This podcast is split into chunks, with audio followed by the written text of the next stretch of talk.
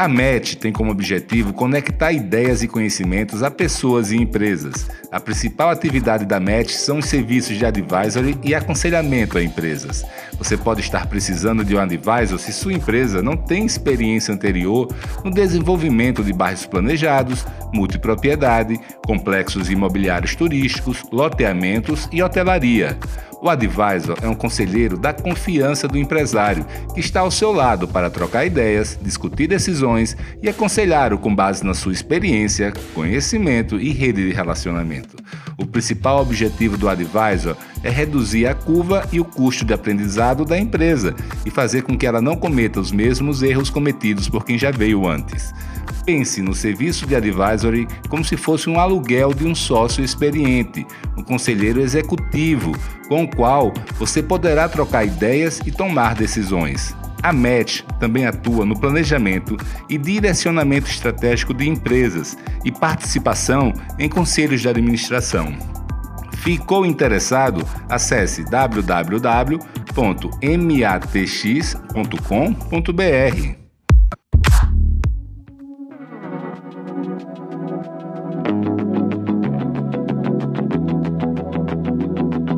Olá, meu nome é Felipe Cavalcante e este é o podcast Além da Curva.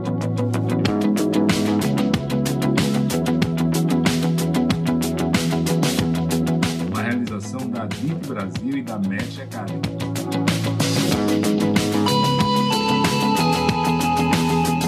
Aqui eu coloco em prática a minha paixão por difundir conhecimento e ajudar as pessoas e empresas. E você terá um encontro marcado com as lideranças e empreendedores que estão fazendo a diferença nos setores imobiliário e turístico do Brasil.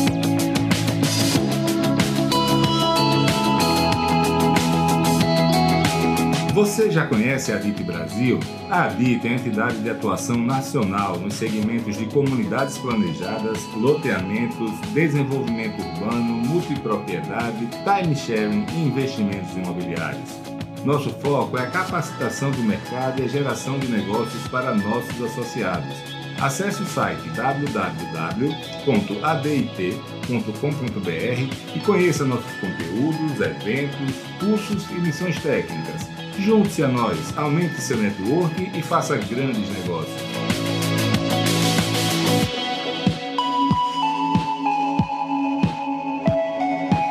A MET traz para o Brasil um novo conceito de união entre conteúdo de qualidade e geração de negócios.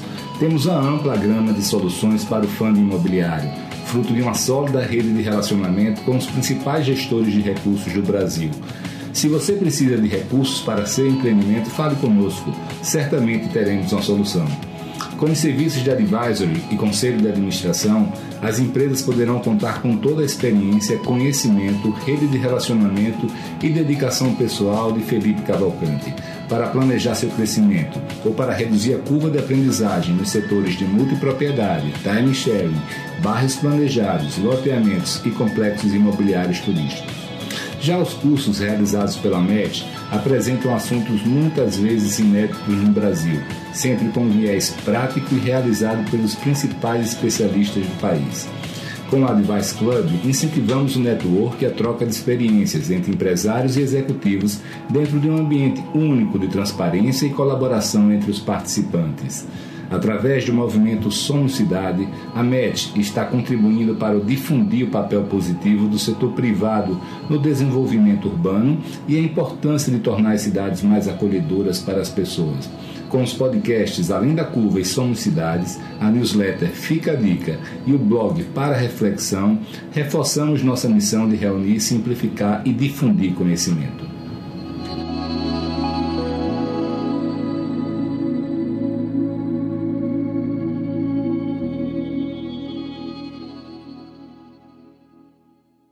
Olá, pessoal, tudo bem? Aqui é Felipe Cavalcante mais uma vez, hoje para falar de um assunto que eu particularmente sou muito interessado, sou um apaixonado e com uma amiga minha, que eu sei que também é entusiasta desse assunto, que é arquitetura contemporânea, arquitetura autoral. Seja muito bem-vinda, Gisele. Ei, Felipe, obrigada, obrigada demais pelo convite. Gostaria de te agradecer. É realmente um prazer falar com você e falar sobre arquitetura autoral. Eu acho que é um tema, é, uma pauta interessante é, para os dias atuais, onde a nossa arquitetura é, vem caindo numa mesmice. Então, eu acho que é importante a gente entender por que, que isso aconteceu é, e que momento é esse que a gente está e que a gente pode mudar. Obrigada Bacana. pelo convite. É, Gisele, o que é arquitetura autoral? Qual é a diferença dela para a arquitetura que se pratica no dia a dia?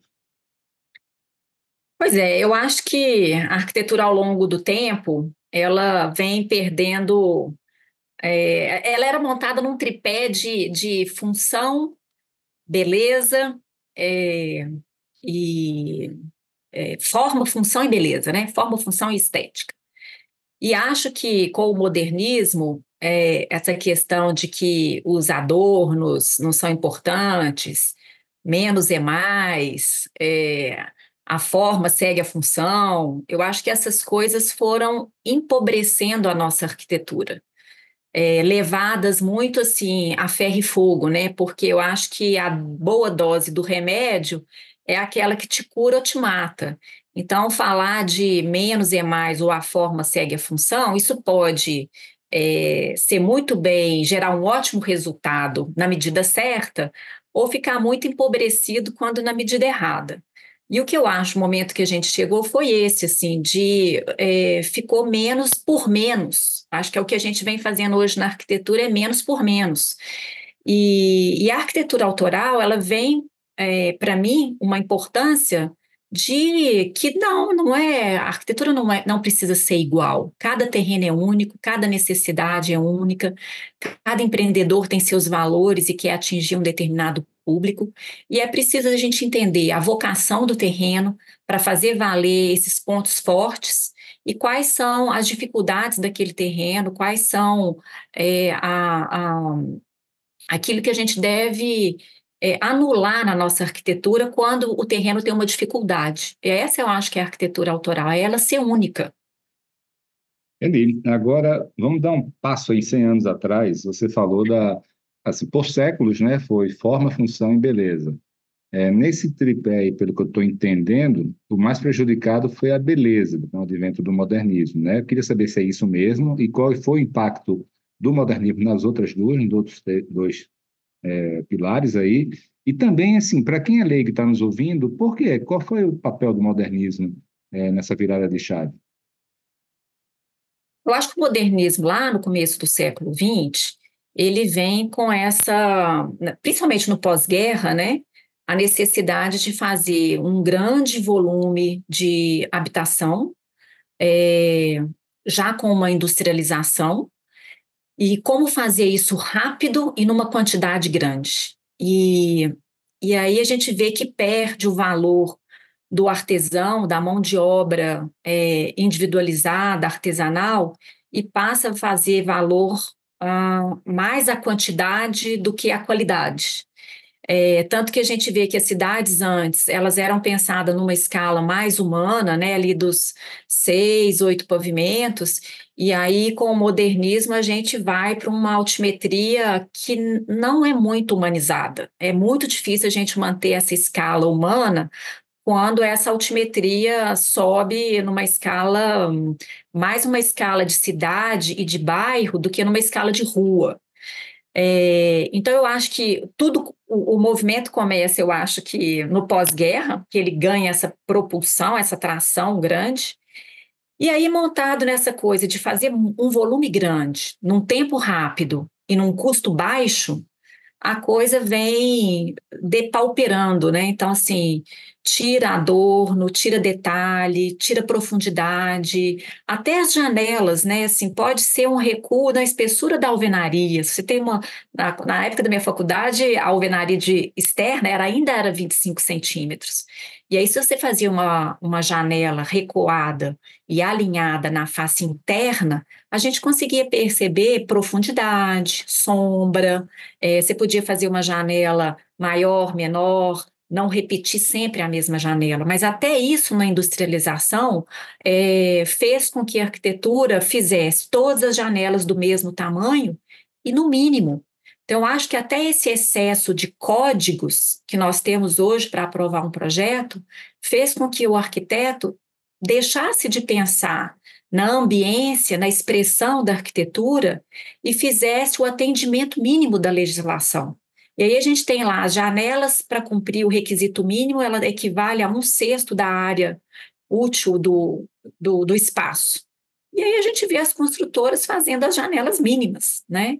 Então eu acho que é, não que o modernismo não tenha produzido coisas boas, eu entendo que tem coisas boas no modernismo, é, mas eu acho que quem pegou a linha é, de, de ser muito literal, de a arquitetura sem adorno, a forma segue a função e o menos é mais, quem fez isso numa medida destemperada chegou numa arquitetura ruim, sem valor. É, o modernismo, né, como o próprio nome diz, moderno, né, ele veio para combater o passado, né, e combater mesmo em todas as artes, né, em todas as, as esferas, seja um Picasso, seja o surrealismo, seja em toda a literatura, no cinema, e meio que desconstruir né, o, que, o que existia antes e o que era passado passou a ser ultrapassado. Né? E ela e o modernismo combatia alguns elementos né, na parte de arquitetura, por exemplo, como a próprio, como você falou, os adornos, os ornamentos, os detalhes, né? E havia muito, né? O, o a, a próprios arquitetos trabalhavam muito com, com, com artistas, né? Com, com ou seja, você vê aquelas, aqueles prédios antigos, clássicos, né, são cheios de detalhes, quem passa fica olhando, não consegue nem perceber todos, é, e o modernismo acabou com, com isso. Eu tenho uma dúvida, sabe, Gisele? Eu, eu, eu, óbvio que hoje existem correntes como o novo urbanismo que prega muito trazer de volta a arquitetura tradicional, né, é, de antigamente, né? Mas eu, eu, não vejo muito como isso ser feito numa escala maior de cidade, etc talvez lugares mais turísticos, não sei. É, e, mas como é que a gente consegue conciliar né, o retorno do detalhe, do adorno, do ornamento, aos materiais que nós temos hoje, a cultura que a gente tem hoje, né, a arquitetura contemporânea. É possível a gente unir esses dois mundos, do passado e do futuro, para superar o mundo do presente? Eu acredito que sim, porque ah, quando a gente fala dos adornos, é, essa palavra é tão tradicional para a gente que ela remete é, aos adornos lá do, do Renascimento, que eram coisas muito detalhadas e manuais, né? rebuscadas, é, é às vezes até um excesso. Mas eu acho que a gente não precisa retornar nisso. Eu acredito na arquitetura que a gente evolui uh, no tempo.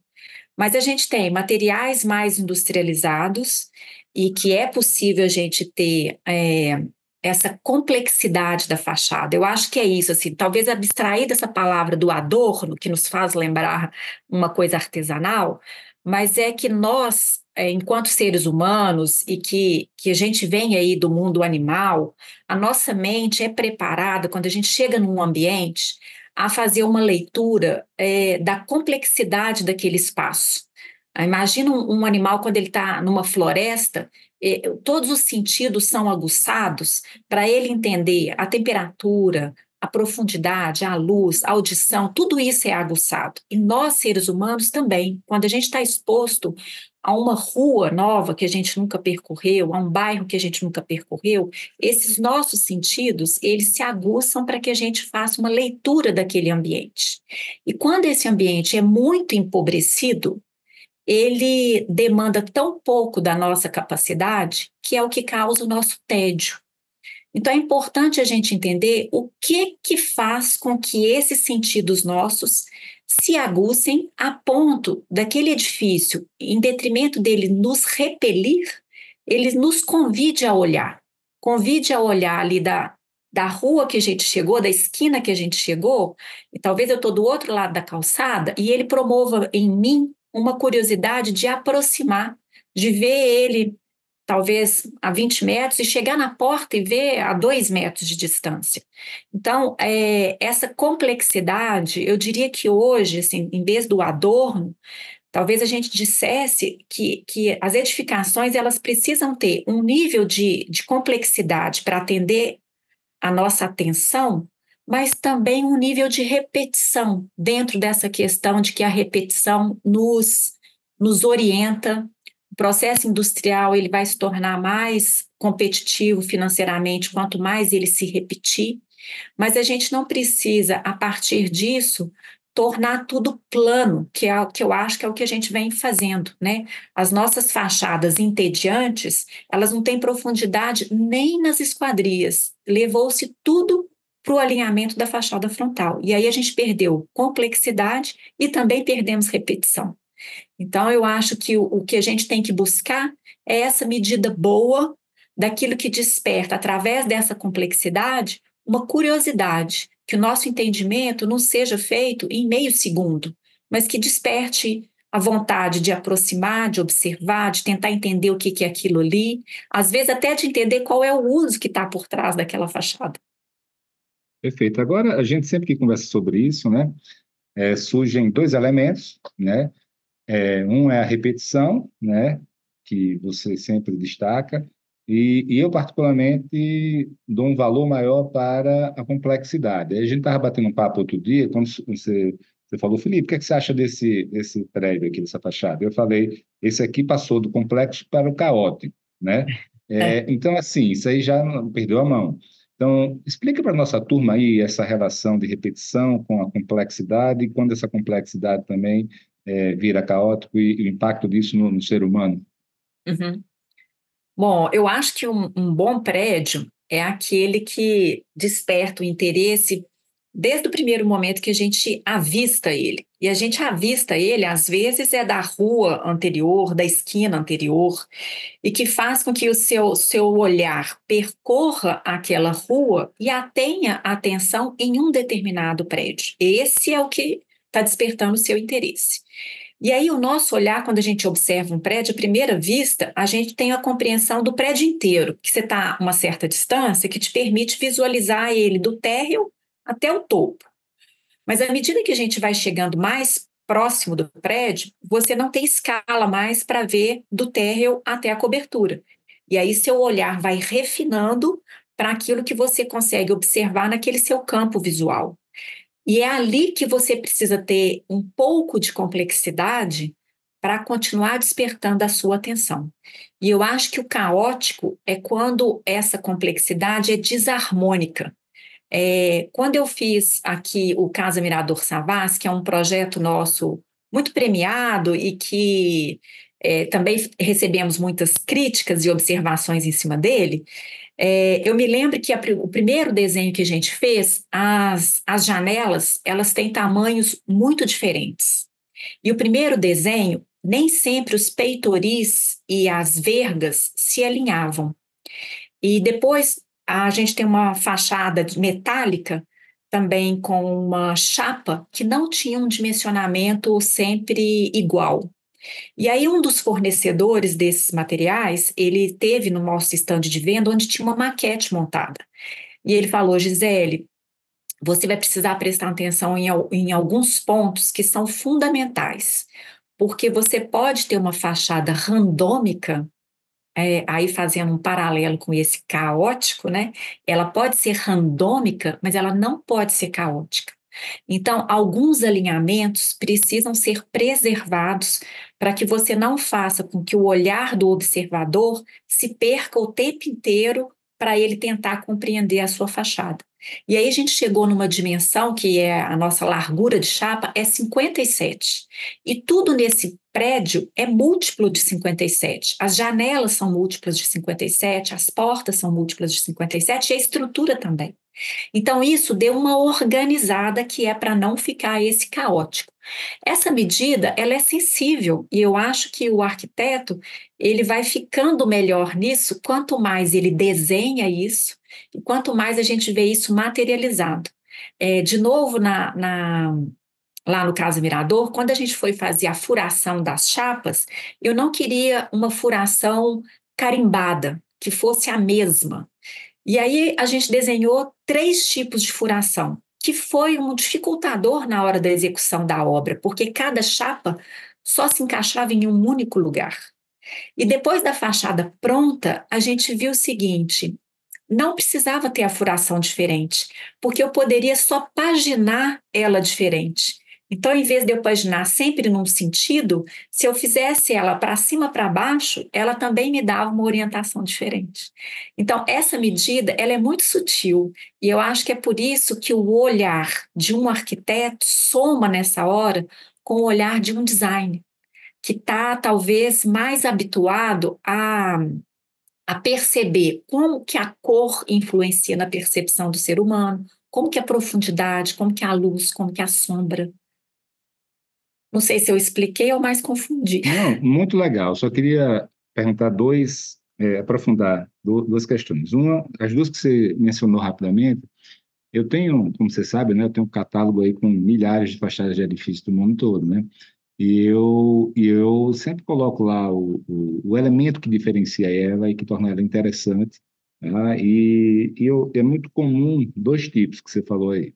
Primeiro é o desalinhamento de, de de janelas, né? No Brasil, todas são né, alinhadas, né? Assim, não há surpresa nenhuma, nem movimento. É, eu queria que você explicasse mais é, sua opinião sobre isso, algum comentário que você tenha para fazer sobre isso, a própria experiência prática que você acabou de falar, é, cuidados que possa se ter, se ter quando for fazer isso. E o segundo é o uso da cor, né, que você falou agora há pouco. Também é muito recorrente, cada vez mais os edifícios maiores é, é, mais, mais vanguardistas, né, tem usado isso. Né? Até o, Isaiah aqui, ele usou no Minha Casa Minha Vida aqui em São Paulo, um com tons de azul, que ficou muito bacana. E lá e fora também, a gente vê muito. Eu fui lá, lá na Europa, tenho visto muito eles é, pintando. E assim, mas ao contrário do que se faz aqui, onde você pinta Minha Casa Minha Vida com cores fortes, feias, que fica com aquela cara de pobre, assim, né, de coisa. Isso aqui não é coisa de valor. O uso da cor, como você falou, também linkando com design, pô, é fica lindo, tá entendendo? Mesmo com cores fortes, muitas vezes, né? O contraste. Uhum. Então, fala para mim se você gosta de uso da cor, né? e segundo lugar, porque aqui existe uma ditadura do bege, né, do branco, né, no, no Brasil. É, e quando eu vejo o uso da cor, sinceramente, tão sem criatividade que chega a dar desgosto. Uhum. É, o uso da cor, ele é às vezes perigoso, né? Porque eu acredito que a boa arquitetura, ela não precisa ter brilho, ela precisa ter elegância. Então, assim, o uso da cor não significa é, pintar de laranja ou pintar de roxo para ficar parecido e, e, usar desse artifício para chamar atenção. É, mas a gente tem os materiais é, da natureza, e aí, de novo, voltando é, é, em nós como seres humanos, nós temos um certo conforto quando a gente observa é, produtos que têm uma, uma feição ou que te remete a, a percepções e a, a materialidade da natureza. Uhum. Então, se a gente pensa num ambiente todo de vidro, ou num ambiente que tem, sei lá, três faces em madeira em um, e uma em vidro, esse ambiente vai te trazer um pouco mais de conforto, essa materialidade da madeira, da textura, do quente, do calor. É, são coisas que nós, seres humanos, percebemos até de uma forma, às vezes, é, intuitiva e não muito explicativa. Então, eu não sou afeita ao uso assim, é através da cor que a gente vai despertar o interesse. A gente tem é, o projeto lá do Le Corbusier na França, é, que é a Cité, que a gente tem uma malha de concreto, onde você tem uma repetição e aí você tem algumas faces pintadas em cores puras, né? Nem são cores muito elaboradas, são as nossas cores puras. É, não estou entrando no mérito se aquele projeto é excelente, ele é modernista e ele, e ele não é bom.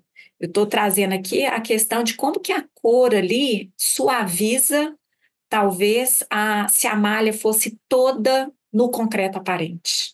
Então, ele te traz, ele te desperta um pouco de atenção sem ficar gritando é, com aquela cor. É, Veja-se o Nubank, né, que pinta de roxo, pinta de amarelo. É uma coisa que eu acho que grita. É igual escrever em caixa alta em negrito, né? Eu sempre gosto de fazer o paralelo com outras, com outras, com outros universos, né? Na, na arquitetura, assim, eu acho que, que as nossas cidades, a gente, a gente tem projeto para todas as edificações, mas a gente não tem arquitetura em, atrás de todos esses projetos. Assim como nem todo filme é cinema, nem todo livro é literatura, eu acho que nem todo projeto é arquitetura. É, eu, eu gosto de fazer o uso da cor, não, não é que eu gosto, eu, eu não, não tiro essa possibilidade na hora de conceber a minha arquitetura. É, mas eu não uso a cor para gritar. É. Perfeito. Entendi. Agora, você falou também de vidro, frio, quente, etc. Né? E, e a gente concorda com isso também, né? Sobre a questão do, do, do vidro, da, dessas materiais da natureza, etc. Então, é, você, quando vai para São Paulo, aqui, por exemplo, esses prédios corporativos todos, são todos com, com vidro, né? É, essa, hoje é um padrão, né? Isso aí. É, como é que a gente consegue fugir disso, né? Assim, como é que a gente consegue é, é, fugir dessa questão do vidro, mas eu queria também, já dentro da. Saber se o concreto também, ele, tá, ele também é, algo frio e que está na mesma categoria do vidro, que deve ser menos usado, é, ou não. E para o outro lado, né, da materialidade da natureza, é, qual é a sua opinião sobre o uso de tijolinhos? Pois é, eu acho esses três materiais que você citou é, complementares. Eu não acho que é, é tudo ou nada. É, o, que, o que nos cansa são realmente hoje, quando a gente vê cidades, você tem às vezes bairros inteiros onde todos os edifícios são de vidro nitizado. Né? O que, que é o vidro nitizado para o leigo aqui que está nos escutando? É quando você não percebe nem a caixilharia o vidro está à frente da caixilharia. Então, é aquela fachada vidro puro, né? A água vai descer e vai descer na velocidade cada vez maior. É, e aí você não percebe reentrância, você não percebe profundidade, está tudo no mesmo plano, com o mesmo brilho, com a mesma intensidade de cor, com o mesmo tanto de reflexo. É, então, é uma fachada que você bate o olho e você já entende ela de cara. Mas a gente tem aqui, por exemplo, em Belo Horizonte, na, na Praça da Liberdade, até um edifício modernista do Niemeyer, é, que se não fosse os brises horizontais, ele seria uma fachada de vidro. Mas ele coloca os brises de uma forma muito rica, é, que faz promover tudo isso que a gente está falando: a profundidade, a sombra, a luz. E esses brises, eles são como no Copan, eles são, aqui eles são do concreto revestido de pastilhinha, lá no Copan também, é, que melhora a nossa ambiência interna, mas gera essa complexidade externa na fachada. Então, eu diria que esses materiais, eles também precisam ser usados numa medida certa. É, e acho que o concreto, ele é mais é, não, não considero um material frio porque ele tem textura, ele nem sempre tem a mesma cor, ele não é a mesma cor durante a vida inteira dele. Então, ele, ele tem essa interferência do externo no produto. É, talvez desses materiais o mais frio realmente fosse o vidro, né? Que hoje a gente consegue até explorar a cor desse vidro, mas ele vai ter sempre a mesma reação ao externo, né? O brilho, o reflexo, é, mais permeabilidade visual ou menos permeabilidade visual? Você falou aí agora também, eu vou pegando aqui suas, suas deixas, suas palavrinhas que você solta, né? E ah. trazendo aqui para discutir. Você falou que o concreto ele, ele muda de tom, de cor é, ao envelhecer, né? É, vamos falar sobre materiais que envelhecem bem e materiais que não envelhecem bem. Um prédio ele tem que ser feito somente com materiais que não envelhecem, por exemplo, ou você já pode planejar e projetar um prédio para ele envelhecer bem? Existem materiais que envelhecem bem? Sim, sim. Quando a gente faz um projeto, é, isso é até um dos itens, né? Assim, a gente quer que esse projeto, que esse empreendimento dure quantos anos? Isso vai determinar a, a nossa estrutura, os nossos acabamentos, é, se chapa de aço, se chapa de alumínio, e também o tanto de manutenção que você vai investir né, nesse edifício. Eu acho que essa é uma outra questão, que no Brasil é, a gente. É, a gente percorre um, um, caminho assim, de atalhos é, de que a gente quer fazer algo perene sem ter manutenção nenhuma. E eu confesso que isso, não acredito que isso seja possível, né? Então a gente foi também por um caminho assim, qual material que vai exigir menos manutenção? Ah, então a pintura tem que pintar de 5 em 5 anos. Então, aqui em Minas Gerais é muito comum revestir em granito, que aí você não tem que pintar de 5 em 5 anos. É, mas aí os, ah, depois vieram as cerâmicas, as, as cerâmicas, elas se mal instaladas, e também de acordo com o material, ela tem uma durabilidade menor, ela pode dilatar no, na fachada com mais, é, é, com mais incidência de calor e exigir também uma troca. Então, acho que não adianta a gente perseguir algo que não tenha manutenção. Né? O ser humano, a gente faz ginástica todo dia para manter a máquina. É, nos edifícios também a gente vai precisar dar manutenções. Agora, é claro que tem materiais que têm uma durabilidade maior. A madeira, por exemplo, hoje, que é uma técnica, né, a, a madeira engenheirada, que é a madeira laminada colada, que é uma madeira linda, é um material que dá soluções arquitetônicas maravilhosas, é, mas que precisa ser tratada, né? E, e ao longo do tempo ela vai exigir manutenção. Agora, se a gente pegar a madeira crua, que não é essa, que não foi tratada, que talvez não foi seca adequadamente, que tem uma cor linda nesse primeiro ano, e no segundo ano ela vai tender a ir para os cinzas, né? Porque ela vai vai queimar o verniz, vai queimar a resina que foi utilizada para tratar e ela vai exigir maior manutenção. A gente tem o alumínio, eh, eh, se a gente fizer um paralelo do alumínio e do aço, talvez o alumínio vai ter uma resistência maior.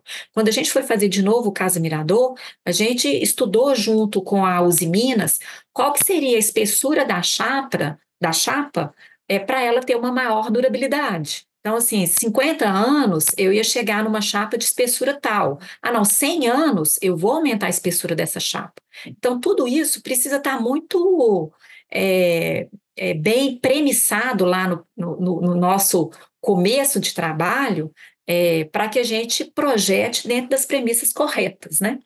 Agora, isso tudo é para que a gente continue é, gerando, eu falo assim que um edifício, ele não é só para o incorporador ou só para 20 moradores.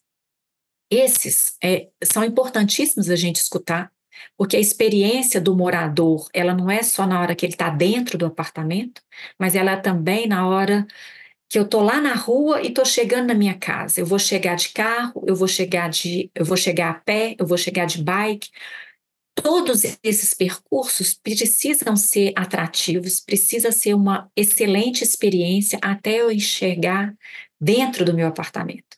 Agora imagine o tanto de não moradores que usam a fachada desse prédio, que transitam nessa rua e que esse prédio é tão importante para a rua, para o bairro, para a cidade.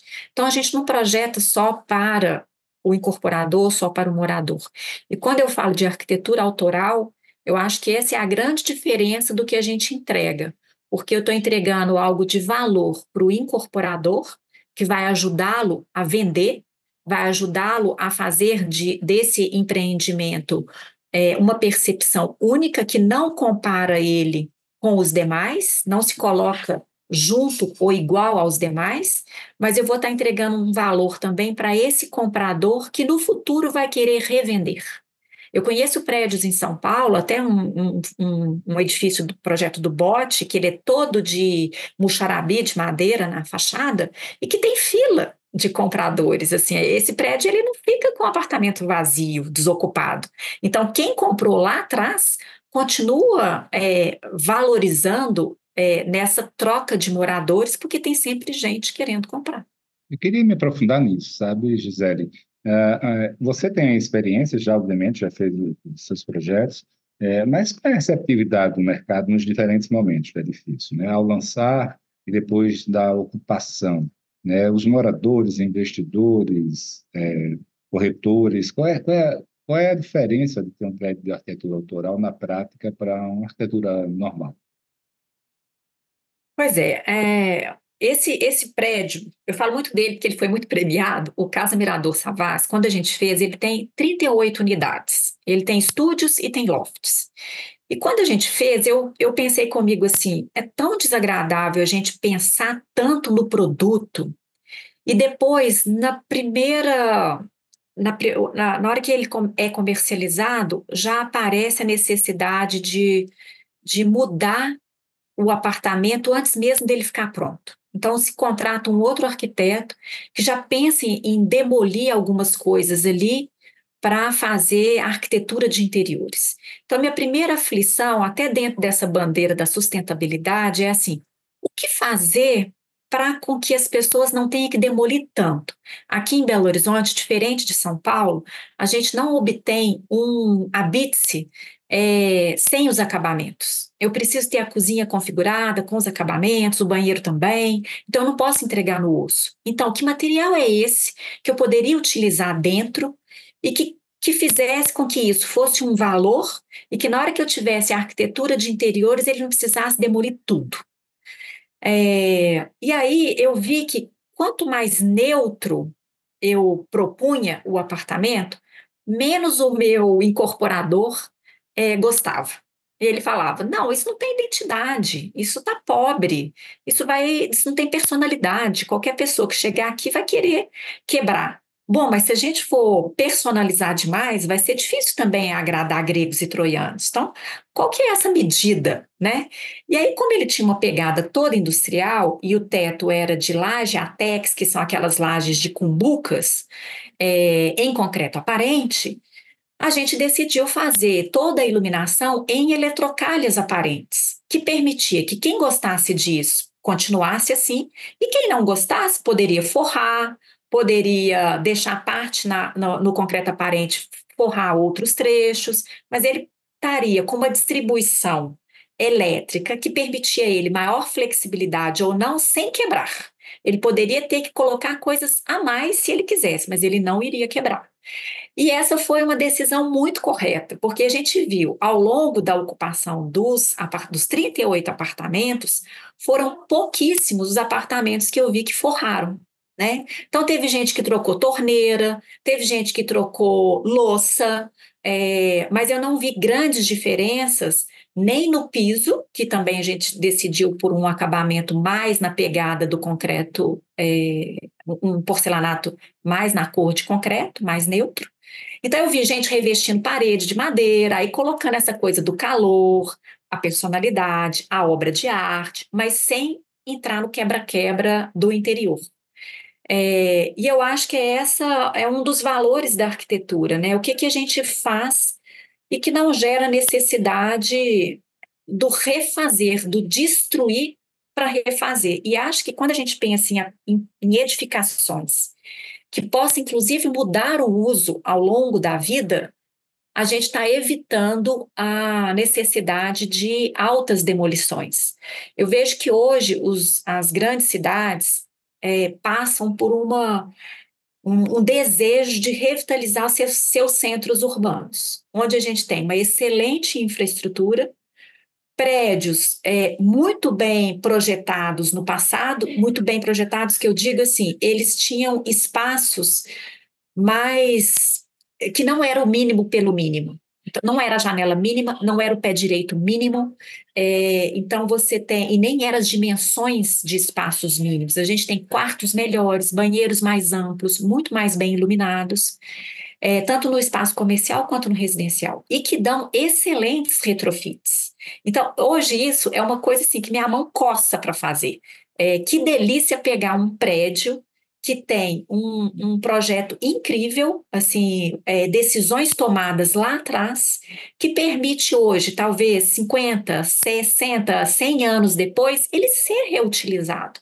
E acho que todas as prefeituras vêm nesse movimento, como incentivar o retrofit, porque ele é um ganho de tempo, ele é um ganho de. É, é, de, de melhorar as nossas cidades, melhorar os nossos centros urbanos, e é, adequar o uso. Né? Se, se temos prédios é, de uso comercial demais, agora a gente tem a chance de fazer essa coisa ficar mais mista, né? o uso residencial próximo ali do comercial e do serviço.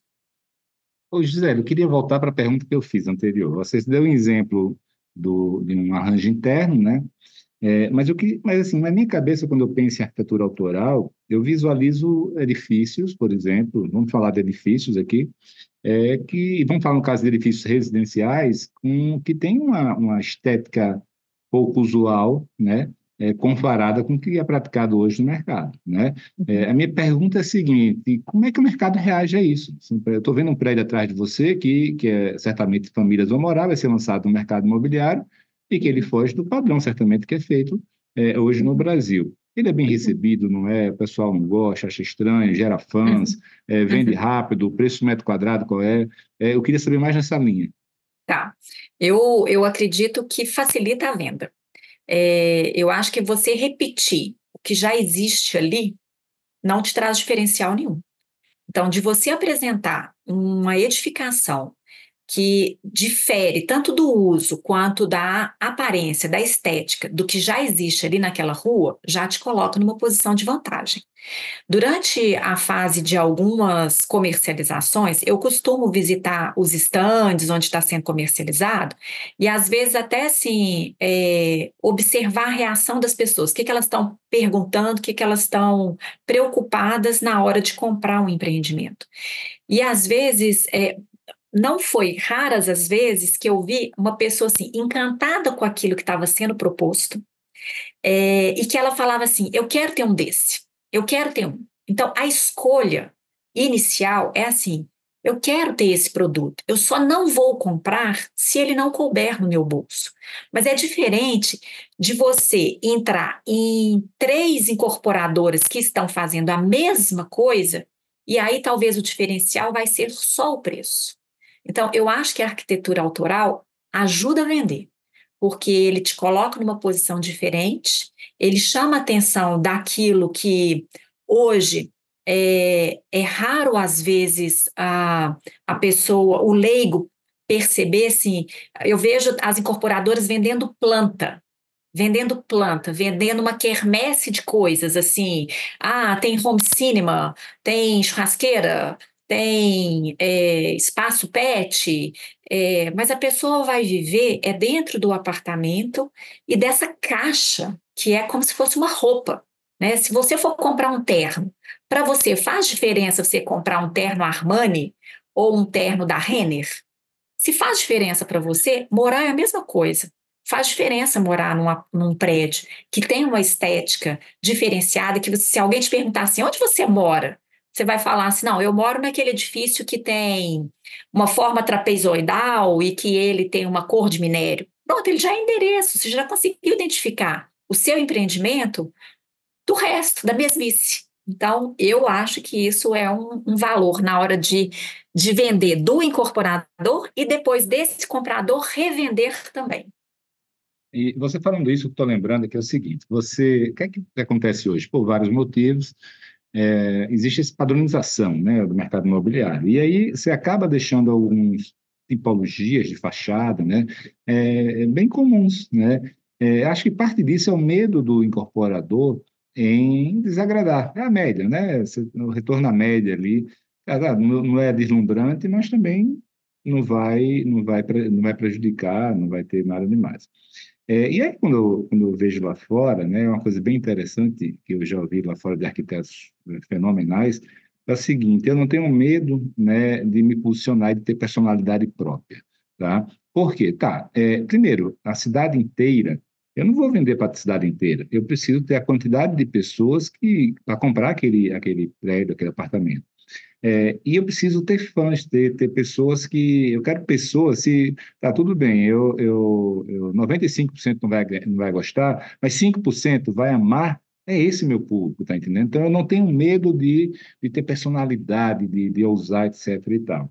É, e, e, mas ao mesmo tempo, para quem nunca saiu desse mundinho nosso, isso arriscado, chamar atenção demais, etc. E aí você entra num elemento que é a arte, né?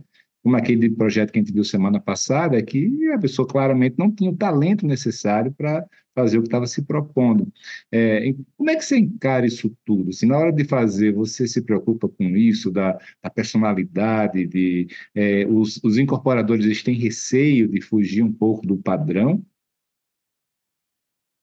Bom, o, o que eu vejo, bom, Minas Gerais é um mercado bastante. É o mercado mineiro, vamos dizer é, assim. bastante tradicional, né? É, é, nem todo mundo, nem todo incorporador é, se arrisca a fazer algo diferente.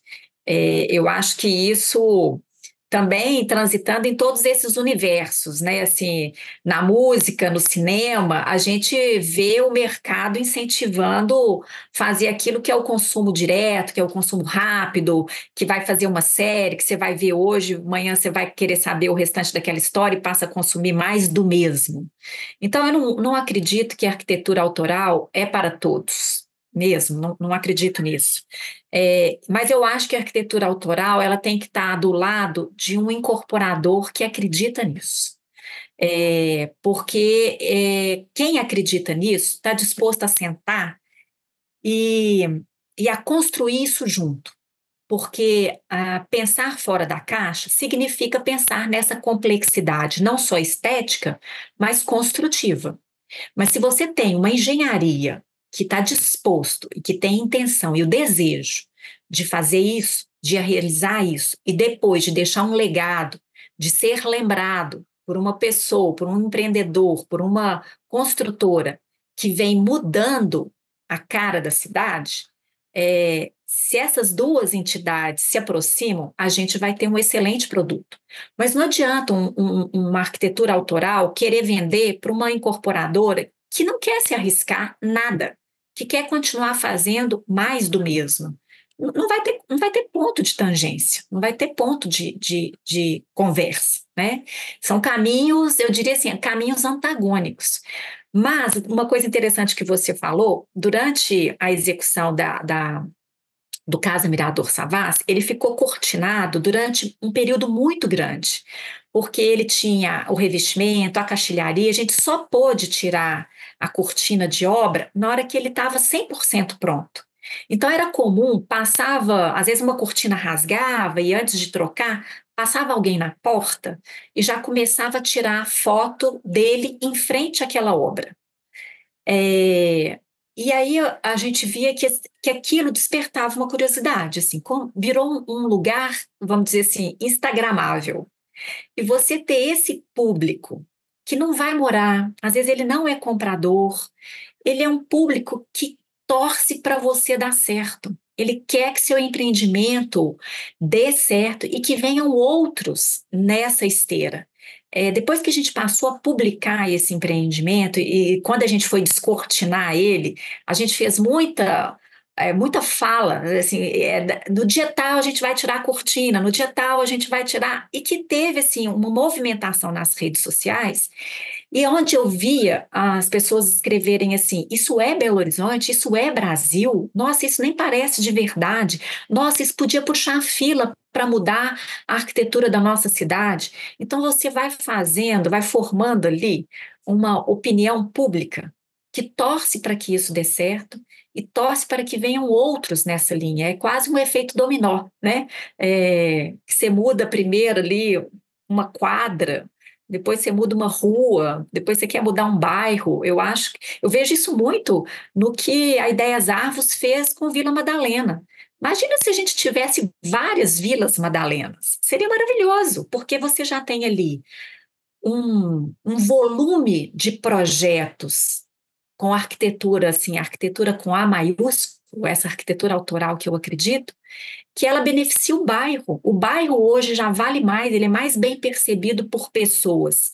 Não sei se por todo paulista, mas para nós que não moramos em São Paulo, quando tem um evento de arquitetura em São Paulo, a gente quer visitar a Vila Madalena e ver o que, que tem de novidade na Vila Madalena.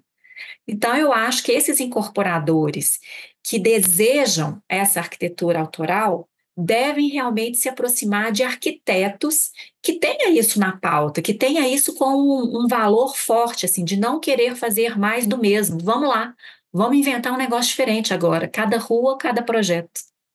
Legal. Já pensou mais ideias árvores, a própria Casa Mirador aí, com quem você trabalha em BH, né?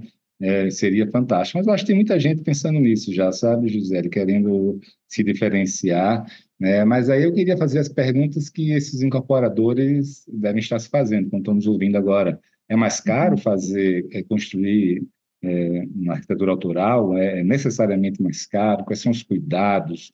É, fala um pouco para a gente dessa parte, vamos dizer assim, mais prática, desafios de engenharia. É, fala aí da tua experiência sobre isso. Eu não acho que necessariamente é mais caro.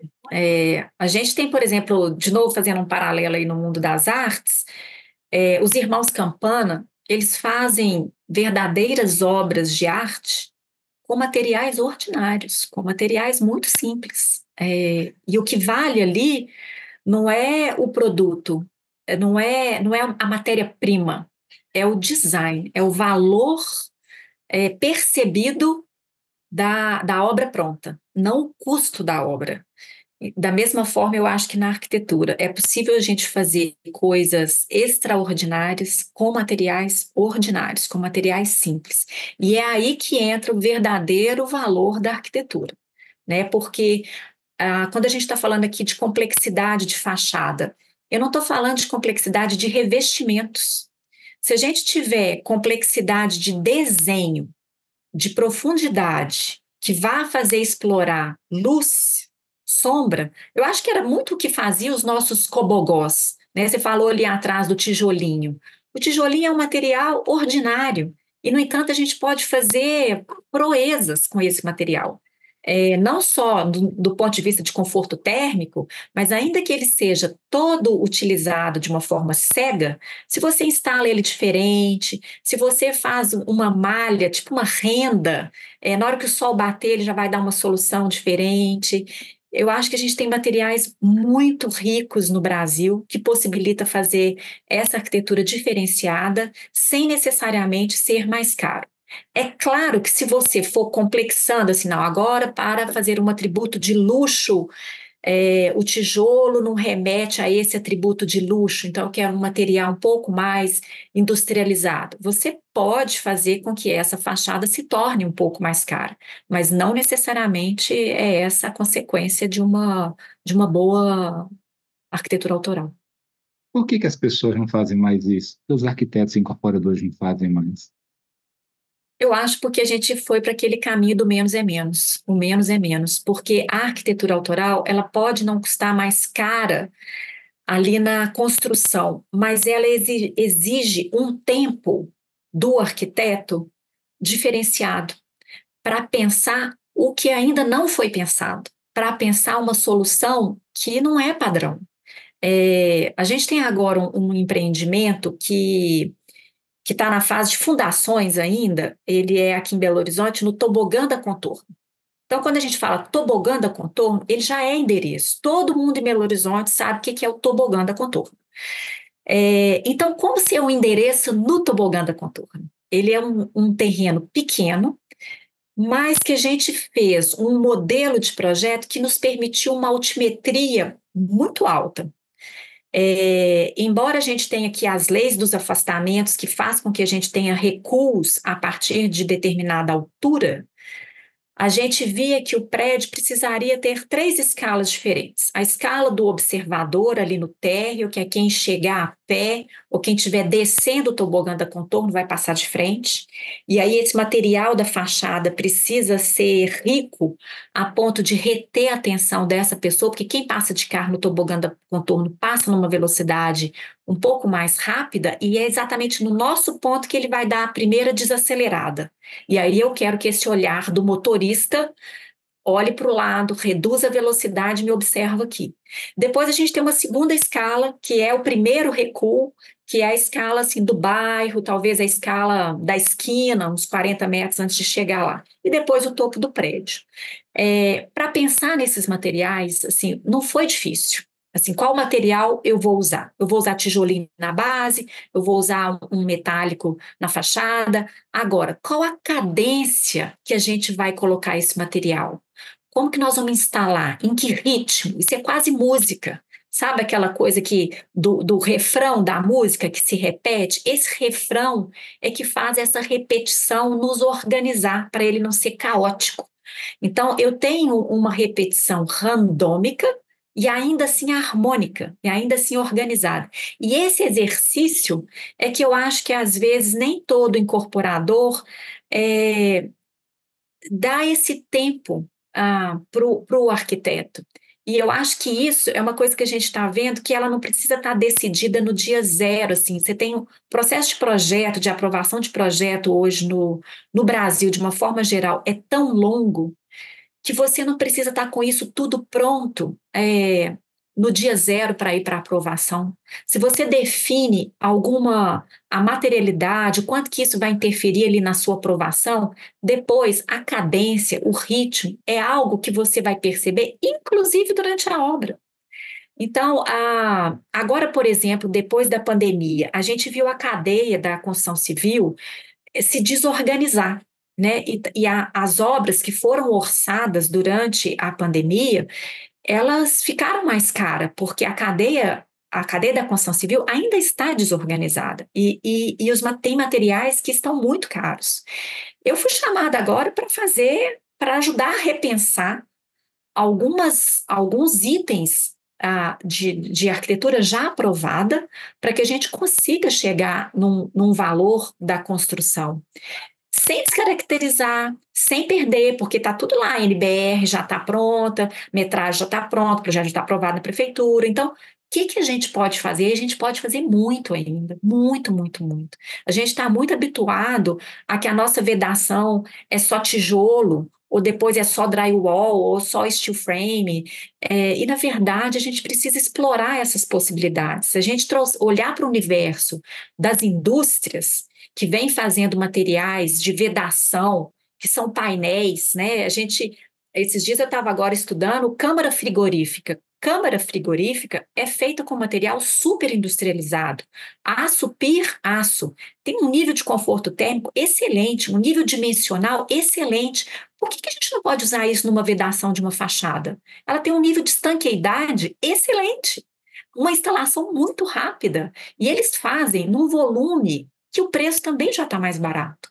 Então, eu acho que também, assim, quando a gente se alinha a uma incorporadora que está disposta a fazer esse exercício junto com a engenharia, eu acho que a gente tem ganhos exponenciais.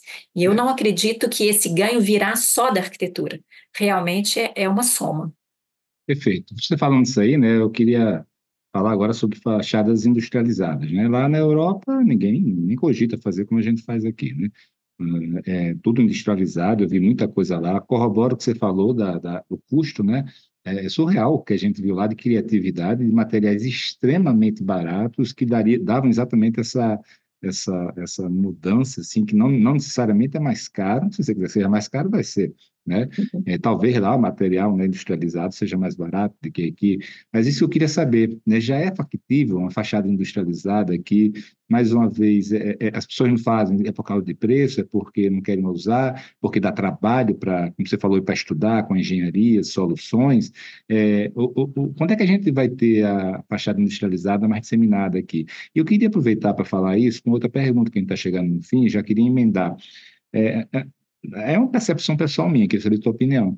Eu, eu, consigo enxergar prédios mais baixos, é, hum, sei lá, mas é, grande parte dos exemplos que eu tenho aqui é, no meu portfólio são de prédios mais baixos que conseguem se tornar muito interessantes e diferenciados, tá? Não precisam ter três, quatro pavimentos, mas oito, por aí. Quando a gente começa a ver é, é, arranha-céu, é, o que eu percebo, assim, eu vejo poucos exemplos ainda no mundo de prédios que eu digo, uau, né? É, eles acabam sempre partindo de pavido para aquelas coisas todas que a gente sabe. É, qual é a tua opinião sobre isso? Né? Então, até porque a fachada industrializada com, com prédios altos, ele pode ser que caminhe junto aí para um futuro. Uhum. Bom, a primeira pergunta, né? A fachada industrializada no Brasil ainda é mais cara. Ainda, ainda é cara é, e eu acho que é porque a gente consome pouco. Então, eu vejo que os materiais que são utilizados para fazer galpões industriais, eles já têm um, um valor é, financeiro muito mais baixo do que aqueles que a gente utiliza para fazer edifícios corporativos ou edifícios residenciais. E é atrás disso que nós estamos explorando agora é, esses materiais. É, então, se a gente pensar, telhas, telhas metálicas, elas têm dobras interessantes, elas são produzidas numa esteira industrial é, com uma velocidade muito rápida, uma durabilidade excelente. Você pode é, é, variar a espessura dessa chapa. E a gente já viu, por exemplo, telhas metálicas sendo utilizada nas fachadas. Num primeiro momento, sei lá, 10, 20 anos atrás, era aquela telha boba, on-line, né, que, que mantém aquele mesmo ritmo. Mas hoje a gente já tem uma série de indústrias explorando aquilo que era utilizado só para cobertura, ser agora utilizada como fachada. Então, quando a gente está fazendo é, fachadas metálicas, e, e, agora a gente está aí com três prédios sendo é, concebidos com fachadas metálicas, a gente aumentou o rol de fornecedores, de fabricantes que trabalham esses materiais. E aquele fabricante que vende mais, maior volume, ele realmente consegue ter um preço menor. Por quê? Porque ele já tem uma, um volume de de maquinário maior, uma produção maior, que faz com que ele realmente caia o preço. Então, eu acredito que quanto mais a gente industrializar as nossas fachadas, mais a gente será competitivo. É, alguém vai ter que puxar essa fila, né? Eu vejo lá, a Ideias Artes está puxando a fila, Casa Mirador está puxando a fila aqui, é, e acredito que em outros estados tem incorporadores com esse mesmo desejo. Então, a, acho que respondi a sua primeira pergunta. A segunda pergunta, qual que era mesmo, Felipe? É, prédios altos e prédios ah, é. baixos versus arquitetura autoral. É. Realmente, a escala humana dos seis, oito pavimentos, ela envolve um desafio menor para ter um edifício humanizado, né? A partir do momento que, se você atravessar a rua, você ainda não consegue perceber o prédio inteiro, significa que esse seu prédio inteiro ele é muito mais da cidade do que da rua. E aí a complexidade de trabalhar essa volumetria sem perder a mão é muito maior.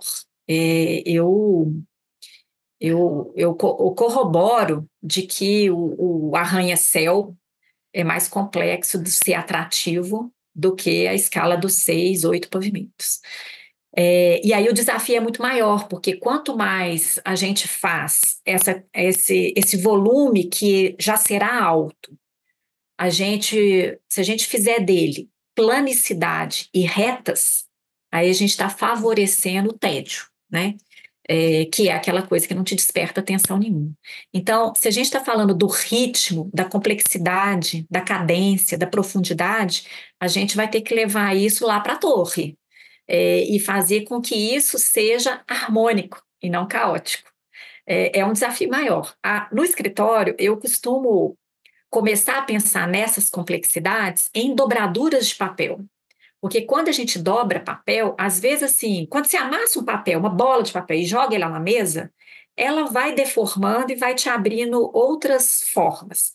Quando você começa a treinar as dobras, se você dobra no mesmo sentido, sentido contrário, você vai vendo se ela é autoportante e qual a dobra que faz com que ela fique mais rígida. Você vai entendendo o material. Então, quando a gente pensa nessas nossas fachadas, a gente às vezes sai do desenho e vai assim, eu não vou dizer que é uma maquete ainda, mas é um estudo de materiais e que cadência que ele vai dar um ritmo legal na nossa fachada. Agora eu vou fazer as duas últimas perguntas é, para a gente terminar. Eu queria que você falasse primeiro é, sobre o tipo de consumidor dos, do, dos prédios com arquitetura autoral. Então, eu vou listar aqui alguns, falando de edifícios, né? É, pode ser feito casa, pode ser feito várias coisas, tudo, tudo na vida que tem arquitetura pode ser feito arquitetura autoral. Mas no caso aqui do nosso público, é mais focado em, em edifícios, é, é, edifícios residenciais, comerciais, etc., eu queria saber, saber o seguinte: é, edifícios cívicos, edifícios é, comerciais, né, é, edifícios residenciais para jovens e para famílias. Quais deles são mais e menos adequados, onde o, o público aceita melhor na arquitetura autoral, ou seja, prédios diferentes, com personalidade. Tá? É, e o segundo ponto, para você fechar, eu queria que você fechasse dando um resumo para a gente é, de que está acontecendo de mais interessante no mundo em termos de arquitetura contemporânea e autoral. Bom, sobre quais os edifícios, é, eu não sei se, se, se se tem algum excludente, né? se tem alguma tipologia de edifício que não pudesse ser autoral. Eu acho que não. não eu acho de, que deixa, tá... deixa eu refazer a pergunta. Onde é que você pode usar mais para esses públicos, para os quatro públicos, e onde você deve usar menos? Cívico, comercial, jovens e famílias. Uhum. É, eu acho que os jovens, eles, por natureza, têm uma predisposição a ver o novo, a encarar o novo e a desejar o novo, né? Então, eu acho que esse público, a geração jovem, ela tem mais apetite para isso e, e, menos, menos barreiras, né? É, e esse público, quando a gente projeta, é, eu nem gosto de pensar só no consumidor final, porque quando hoje é muito comum desenhar a persona para saber quem vai ser esse consumidor final, e, e você tem um volume de investidores enorme é, que vão comprar para alugar, para revender. Então, num primeiro momento, seu cliente nem é o consumidor final. No primeiro momento, seu cliente é o investidor. É, e, e, o que é bom para o investidor? É aquilo que ele vai alugar rápido, nunca vai ficar sem alugar, ou ele vai vender quando ele quiser vender sem ter que gastar muito marketing, né? É, então, é, eu vejo que também as famílias, elas vêm mudando ah, ao longo do tempo. O último censo aí nos mostrou, eu nem sei por que, que hoje ainda vende tanto edifício de quatro suítes, porque as famílias hoje em dia são três pessoas, a média são três pessoas. Então, eu acho é, que tem espaço para os jovens, mas também tem espaço para as novas tipologias de família que é um jeito novo de morar. E tem uma infinidade de famílias que não querem mais ser proprietárias é, dos imóveis, elas preferem alugar. Então, talvez a gente esteja falando dos investidores, esses são os nossos maiores clientes, os investidores. Agora, no espaço público, eu acho que é quem mais poderia promover a arquitetura autoral, porque é a batuta na mão onde ele não tem que escutar ninguém, é o desejo do ente público. E quando ele usa o instrumento do concurso, que no Brasil é muito pouco utilizado, ele poderia ter uma amostragem de possibilidades de arquitetura muito rica. Então, assim, eu acho que ele deveria ser o agente promotor da arquitetura autoral, embora eu não tenha visto isso no nosso, nos nossos últimos anos. E sobre as tendências aí, o que, é que anda acontecendo pelo mundo de bacana? Pois é, é, eu não conheço a Austrália, não conheço Viena, não conheço Oslo, e que são lugares, Dinamarca, que são lugares que eu vejo que essa arquitetura autoral está quase assim já no DNA das pessoas, né? Não, se aqui para a gente ainda é, são, são percebidos como como ícones, né? Assim, nossa, aquela arquitetura ali na, Naquele bairro, às vezes você só tem um legal, lá fora já é o contrário, né? Nesses, Não, tem, nesses... tem, tem bairros que eu andava lá na Holanda, na Áustria, que era uma loucura. Na casa, você virava a esquina já tirando foto, o que é isso? É, eu espero que isso e contamine o Brasil. Londres também. E Londres, é, não, né? é. Eu espero que isso contamine o Brasil, porque assim, nós, se lá eles ainda têm a escassez de terreno, porque lá para eles às vezes ainda é demolir para fazer uma coisa nova, aqui a gente não tem tanta escassez de terreno, a gente ainda tem muita coisa, é, muito território, é, a gente tem retrofit para fazer, a gente tem é, a mudança, né, as demolições de casinhas virando prédios para aumentar a nossa densidade, eu sou super favorável a isso, desde que a gente esteja trocando casinha por uma densidade maior e melhor. O que me dá tristeza é quando a gente vê saindo seis casinhas que, que eram até bacaninhas e trocando por um prédio boring, né? Um prédio chato. Aí eu acho que é uma troca que a cidade só perde. É, e nessa hora eu acho que falta o arrojo do incorporador, porque, como você diz, quem mais se arrisca é o incorporador, né?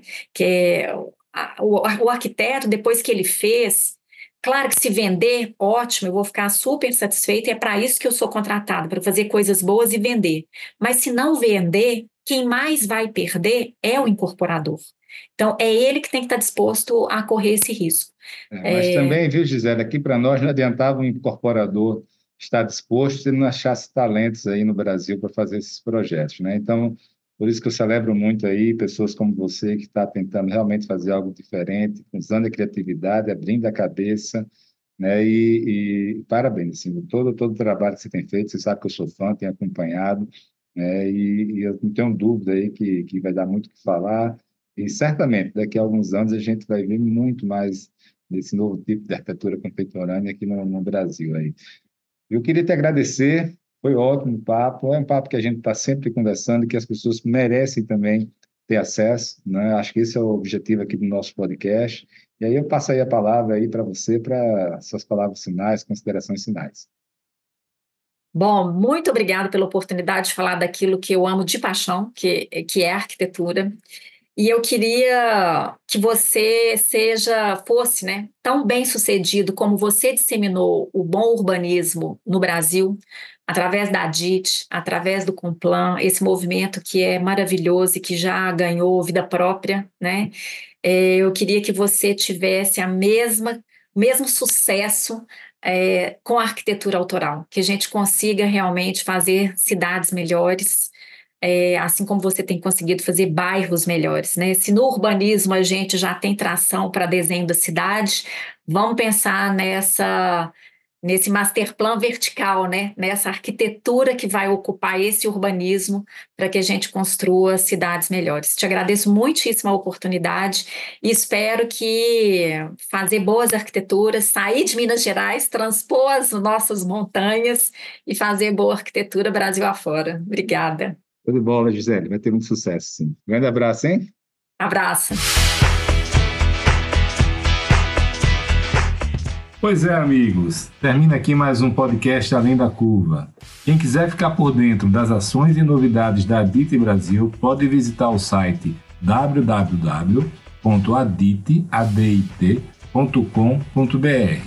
E quem quiser conhecer mais sobre os grupos Mastermind e as soluções de funding da Match Academy, pode acessar o site www.matx.com.br.